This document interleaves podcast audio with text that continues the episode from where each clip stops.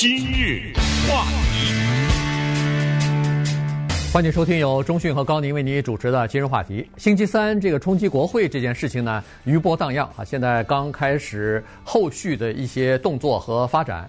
那么首先呢，我们就呃利用今天的机会呢，跟大家简单的来再说一下最新的发展哈，因为呃很多的事情呢都是呃当时还没有看得出来，但是事后呢一点儿一点儿的开始发酵啊一些事情。呃，首先呢是在国会。尤其是在这个民主党里边啊，当然现在也有部分的共和党人开始呃符合或者是加入加入，就是在民主党的这个呃议员当中呢，现在开始呃要求或者提出越来越多的呼声呢，是想让呃川普总统啊在一月二十号之前就要下台啊，所以呢这有两个途径，一个是第二次对他提出弹劾。另外一个呢，就是由副总统和多数的内阁部长，呃，引用这个第二十五宪法修正案啊，呃，让这个就等于是呃呃免除了总统的这个行政的权利了。呃，那么昨天呢，副总统呃没有他没有公开的说，但是根据他呃《纽约时报》的报道呢，是呃根据接近他的人士说，他不会采取这个行动啊，就是呃。Mike Pence 啊，他是说他不会呃启用第第二十五修正案剥夺呃川普总统的这个权利，原因是说他这样做其实呃不会有助于平息整个的案子或者是整个的这个形势，反而会变得更加混乱啊！而且呃说实话，在呃离这个一月二十号现在还只有十十一二天了啊，所以呢。呃，他认为是没有这个必要，所以这第二十五修正案这个选项呢，基本上就是不存在了。那现在呢，呃，民主党的这个呃众议院和参议院的领袖现在在极力的推动第二次罢免案啊，所以呢，据说是从呃下个星期吧，大概就要对这个第二次罢罢免呢，要呃就是第二次弹劾了，要进行投票了。嗯，这个是有点。可能姿态性吧，感觉上啊，原因是呢，不管是宪法第二十五修正案，还是第二次弹劾，还是第八次弹劾，时间是不够了。尤其是宪法第二十五修正案，因为我们知道，在冲击国会之后，就产生了所谓的叫做辞职潮啊，啊，一波大面积的辞职，辞职潮当中呢。既有国家安全方面的顾问，也有幕僚长，也有新闻发言人一大堆。但是其中比较引人注目的是两个内阁成员，这两个内阁成员的辞职呢，就使得这个宪法第二十五修正案就它的实行更不可能。所以就是说，这两个内阁成员的辞职，他们的动机是什么？因为他们给的原因都是对川普处理这件事情。表示不满，也就是说，今天我的辞职是你的行为导致，可是因为这两个人的辞职呢，使得内阁部长少了两个呀，嗯，对不对？那么即使就剩个十天八天的话，我川普我再任命那两个人，那两个人或者是临时，当然肯定是临时的，他会投这票吗？那肯定没有了嘛，所以你就少了两票，而且你是少了最有可能投赞成二十五修正案的。那两票嘛，对不对？啊，种种原因，这这个咱们就不再深言了。简单的说就是，呃，总统呢可以被移除，因为宪法有第第二十五修正案，但在历史上用这个把一个总统移除的从来没有发生过。以前有过三次，就是有可能使用，都是因为总统的身体状况，所以呃，这个特殊的使用真的把一个总统请走没有发生过。这一次告诉大家。尽管看到大量的报道，很多的说这个他用这条途径发生的可能就是零了，这么说。所以在礼拜一的时候，因为今天 Nancy Pelosi 已经宣布了，所以礼拜一的时候呢，国会的民主党人开始启动第二次的弹劾。但是呢，国会处在休假的状态，所以得紧急的回来，然后各种各样的投票什么的，时间上。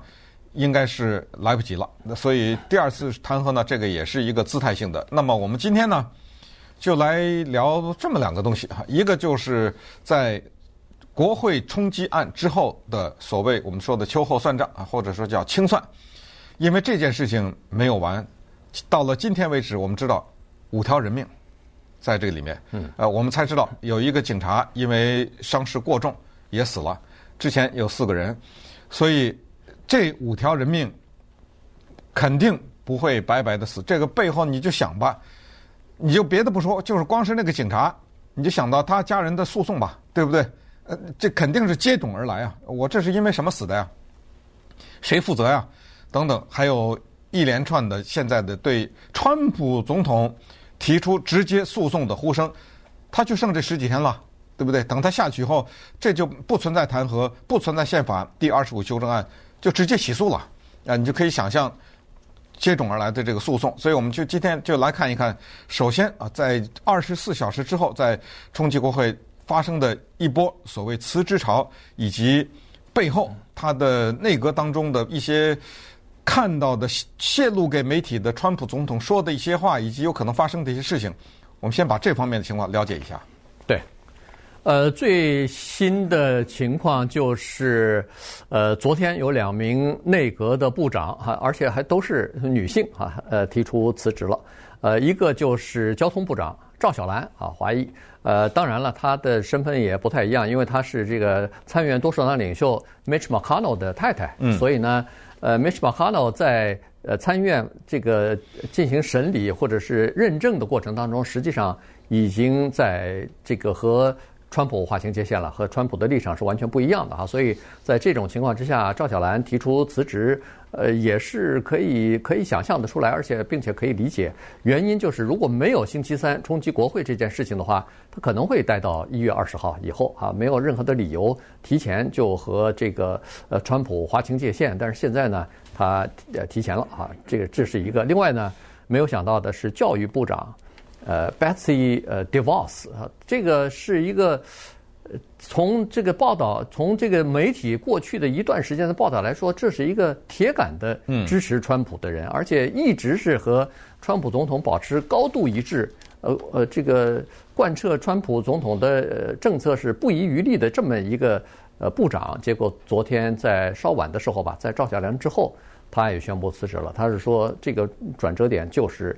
呃，星期三整个的这个国会冲击国会的这个事情，呃，川普总统在处理这个事情的问题上态度好像模棱两可，不是那么坚定，所以这个事儿让他感到非常失望。于是他和赵小兰的理由都差不多，就提出辞职了。那么在他之前，什么国家安全副顾问傅明啊，这个呃呃，叫伯明啊，呃呃伯明伯明，呃啊呃，然后还有什么以前的白宫的呃幕僚长。呃，穆拉尼亚什么的这些，还有这个第一夫人呃，马拉尼亚的什么幕僚长啊什么的，基本上也都纷纷的呃宣布辞职哈。所以现在，呃，原来是说呃国家安全顾问 Brian 也会要辞职，但是后来他自己本人发表了一个声明，就是说他暂暂时不考虑在一月二十号之前离开这个职位。那么有一些人，包括马拉，呃，就是这个穆瓦尼啊，就是以前的呃幕幕僚长啊，呃，他呢是这么说，他是说他是没法再待了啊，他说他决定要辞离开了。他是说他和以前的呃同同僚啊，呃白宫里边的人也好，政府的高官也好，呃聊过啊，就是在昨天和前天的时候，主要是前天聊聊过。那么很多人都打算想要辞，但是他们在纠结的一个事儿呢，就是说。有一些人，呃，原则性比较强，或者说是比较责任心比较强吧。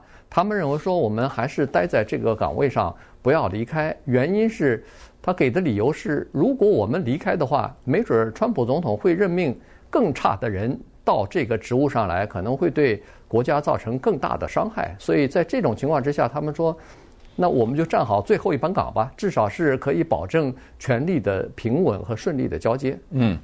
呃，这一个迹象是说明这样一个问题。其实，仅仅在差不多几个礼拜以前，我们在分析大选的时候，曾经做过这样的一个判断。其实，这个也是很多人他们是一致的，就是有七千多万的选民投票投给了川普总统。所以，他离职了以后呢，他是一个势力，他是一个不可忽视的存在，不管是在社交媒体上，还是在他自己的党内的影响。也就是说，任何一个共和党人，如果你还想有一些政治前途的话，你不能得罪这个人，像是一种集团当中的首要的那个人物啊，你不能得罪他呀。呃，你不单不得罪，你还得交个个贡啊，还得拜个码头啊，是这种姿态啊。当然这是开玩笑，我是用这种举例来说。那么这种情况之下，他啊，他叫做金口一开，你可能前面就是康庄大道啊，对不对啊？否则的话呢，他一生对你的谴责，你骤然政治生涯就到此结束。可是没想到星期三呢，把这个事情给在一定的程度上逆转啊，逆转多大咱们不知道。这个就是他的幕僚长叫 Mick Mulvaney 他说的话。Mick Mulvaney 呢是以前白宫的幕僚长，为什么说是以前呢？因为他也不做了。他给安排了一个闲职，呃，这个职务呢就拿钱啊，挺好做事儿的，就是美国驻北爱尔兰特使，给他派到那儿去了，也是。这川普的这个核心集团的一个人物，你想想，如果一个人做白宫幕僚长的话，他掌握多少情况啊？他必须得可信度得多高啊，对不对？所以他呢辞职了。作为北爱尔兰特使，他也是昨天愤然辞职。他在辞职的时候呢，说了这番话，呃，这个不知道是说给谁听的哈。他这番话是说，当年我加入到这个团队的时候，我看中的是川普总统的作为，他的什么作为？我看到的是他的减税，这个是我支持的。呃，我看到的是呢，他减少了一些政府的那种对各大公司的各种各样的限制和规定，这个是共和党一致的原则啊，不是川普总统。之前的一些共和党总统都是他们的理念，整体的理念就是这个：小政府，减少政府的干预，然后就是减税。我看到的是这个，在这方面。总统呢有一个非常成功的记录，他指的是川普总统。他说：“但是礼拜三那一天，他之前的全部的努力功亏一篑，全抵消了。就礼拜三的这个暴动，把他之前的所有的成绩全抵消了。啊，我没有办法再继续为这个人服务，所以他呃辞职了。这一个观点呢，就是代表了什么？赵小兰也好。” Betsy DeVos，你看赵小兰也说了，他说这几条人命，他们完全可以不死啊，这是一个完全可以避免的一次行为，但是没有避免。言外之意，就谁要为这些人的死亡负责？那么稍待会儿呢，我们再看一看，在这些大面积的辞职的人当中啊，他们是一种什么心态？因为这个不是我们说的所谓树倒猢狲散，树倒猢狲散是。一个人下台了，那跟着他的人全下了嘛？这个跟辞职没关系，因为你不管是什么什么的部长，你全都得被换成新的。这个不叫树倒猢狲散，这个叫做弃船自保。这就我跳水了，嗯，对不对？呃，川普是这条船的船长，应该是船员留在这儿，但是他弃了。川普这个人他恨两种人，极恨两种人，一种人呃他不不极恨两种情况，一个是叫失败，他不喜欢失败。第二就是不忠诚，现在这两个同时发生，那我们接下来再把这两种情况呢，跟大家详细的分析一下。话题，欢迎继续收听由钟讯和高宁为您主持的今日话题。呃，今天跟大家讲的还是这个呃冲击国会这件事情的余波啊，余波荡漾，现在正在呃这个。有很多事情呢，在后续的在发展和发酵哈。那么刚才说过了，川普总统比较痛恨的一个是失败，一个就是背叛啊。那么，呃，在这种情况之下呢，他一般对不忠诚于他的人都要采取一些报复措施的。这个实际上的报复呢，或者说是这个他的这个性格呢，早就知道了。在礼拜三呃冲击国会之前，不是在白宫外边的那个草坪上，他和。呃，支持他的一些人有过一个讲话嘛？那么在这个讲话当中，他就说了啊，他就是非常的愤怒。他是说，共和党内有一些人没有站在他的这一边，叫做没有同心同德的帮他一起去全力的把这个呃大选呃舞弊他的胜利被夺走这件事情，呃站在他一边帮他去出气，帮他去找回公道来。所以呢，他就说，在共和党里边有一些叫做很弱的人啊，然后他专门指出的就是乔治亚州的这个州长，说居居然就骂他了，说是在全美国最愚蠢的州长，这是一个最愚蠢的州长。然后他就对他的下面的那些支持者呢，就说了一句话，就是 primary them。嗯，这个意思就是说，下一次他们在选公职的时候，让他们在第一轮在初选的时候别选他们，让他们失败。嗯，呃，他这个就是他手中握有的叫做政治的权利。他特别痛恨的是副总统彭斯啊，他认为彭斯背叛了他。怎么会有这样的情况呢？据在川普身边工作的人是说，川普总统认为彭斯这个人的政治生命是他给的。彭斯在担任，在他提名副总统之前，这个人的政治前途已经结束了。嗯，是我把他提上来的，是我让他成为副总统，而且有可能以后还可以选总统，是我给了他一条政治生命。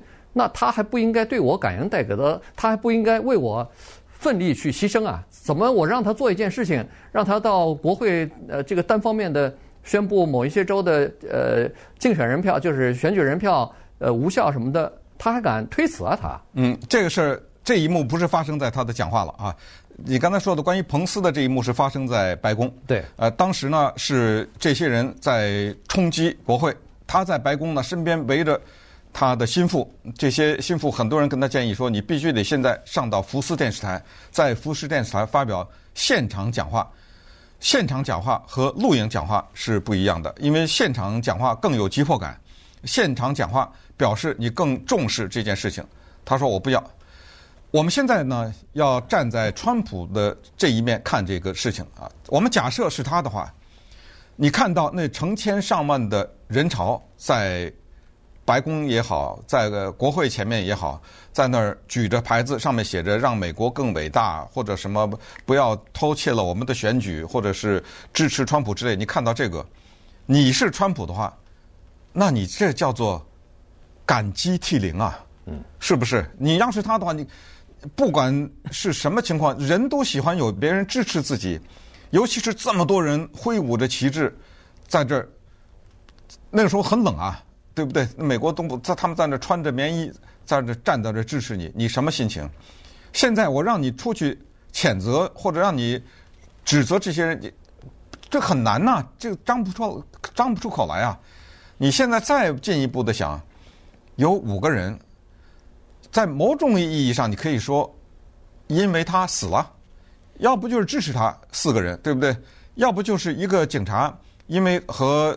冲进来的人进行有冲突，这警察可能是被打死的还是踩死的？哈，应该不是被枪打死的吧？呃，他呃，我看今天报道是说他头上被那个呃冲进来的人呢用那个消防栓啊砸了一下，哦，后来呢是回家以后因为心脏病发作死亡，但是和这个身上的伤势是有关系的。对，所以就是说这五个人可以说是为他而死啊！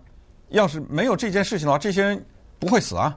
尤其是那三十五岁的空军嘛，是之前的退役的那个空军嘛，那是一个从从咱们圣地亚哥赶过去的，那是一个铁杆的支持者呀，对不对？在网上说了多，在网上说这个彭斯这个副总统这个家伙他不犯了叛国罪啊等等，是在网上在死以前都说的这种话的人，为他而死啊，献出了生命。你作为在看着电视屏幕的川普总统，你是心里在想的什么呀？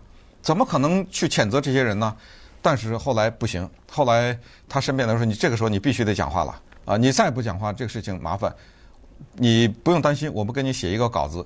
顺便说，所有以上叙述的这一幕都是他身边的人透露出来的，给媒体，给他写了一个稿子。他看了一眼，他说：‘我首先不上福斯电视台，第二我不做现场，咱们来录影。’然后开始架着机器录影的时候，他脱稿了，他他没有按照这个稿子念。”他就说了什么“我爱你们”呐，什么之类的，赶紧回家啊！说说了一些这样的一些话，然后接下来回到白宫，还是做我们假设一下，我们是川普，非常能理解他的心态。他接说了下面这番话，他说：“我之所以不讲话，你们要理解，我从当选的第一天就受到了不公平的待遇。打砸抢的时候，他指的是当时黑人被警察杀的时候，对不对？”他说：“你看看那个媒体是怎么报道的，怎么到了我的这支持者的时候是这样的报道呢？对不对？啊，他就是觉得整个的对他这个媒体是不公平的，这是第一个，他非常的愤怒的。然后接下来就说了，对彭斯的那番话，说的非常的狠。嗯，他用的是 this guy，就是我们翻译成中文就是这小子，你知道他都不用名字了。他说这小子有今天，是我把他给造就出来的。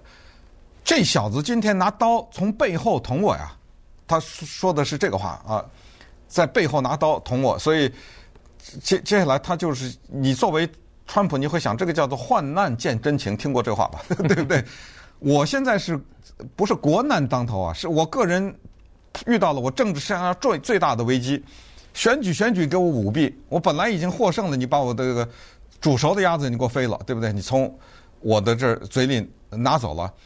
在就剩最后这几秒钟，坚持着敌人冲锋上来了，你就为我牺牲一次，怎么着了呢？对不对？哎，你站在他的想法上，他是这样的。Mitch McConnell 大骂呀，被他对不对？因为一直挺他的人，那到最后的关口，Mitch McConnell 现在跟他发生这样大的一个决裂，而且是对着全世界喊两次，对不对？在国会上面，一次是冲击之前，一次是之之后的发言。那么当然，后来接下来就发生了礼拜四的这一连串的事情，就是大面积的辞职，都差不多有十个人了吧？得有。对。呃，前前后后的大面积的辞职和清算。什么叫做清算呢？首先，根据视频看到的一些冲击国会这些人工作丢了，呃，他们的呃他们的公司发现他有照片，那没法否认了。嗯。呃，工作丢了。然后，Josh Hawley，这是来自于密苏里州的一个联邦参议员，刚刚选上的一个联邦参议员，他准备出一本书，叫做《Tyranny of Big Tech》，翻译成中文叫做《大科技公司的暴政》。结果，Simon Schuster，这是美国几乎是最大的出版公司，昨天宣布，你这书我不出了，呃，已经支付的保稿酬退回来，因为他不光是言语上支持，他有一些行为，把举起举起手来，当这些人冲击国会之后，他举起手啊什么之类这。这种动作完了吧？这个也是一个。然后就是现在联邦政府展开谋杀调查，就看这些人的死，尤其是这个警察嘛，对不对？嗯、那么这样的话和接下来诉讼，那么稍等会儿我们再看一看。既然是这样的话，川普总统他还没有一个最后的一个办法来进行自保。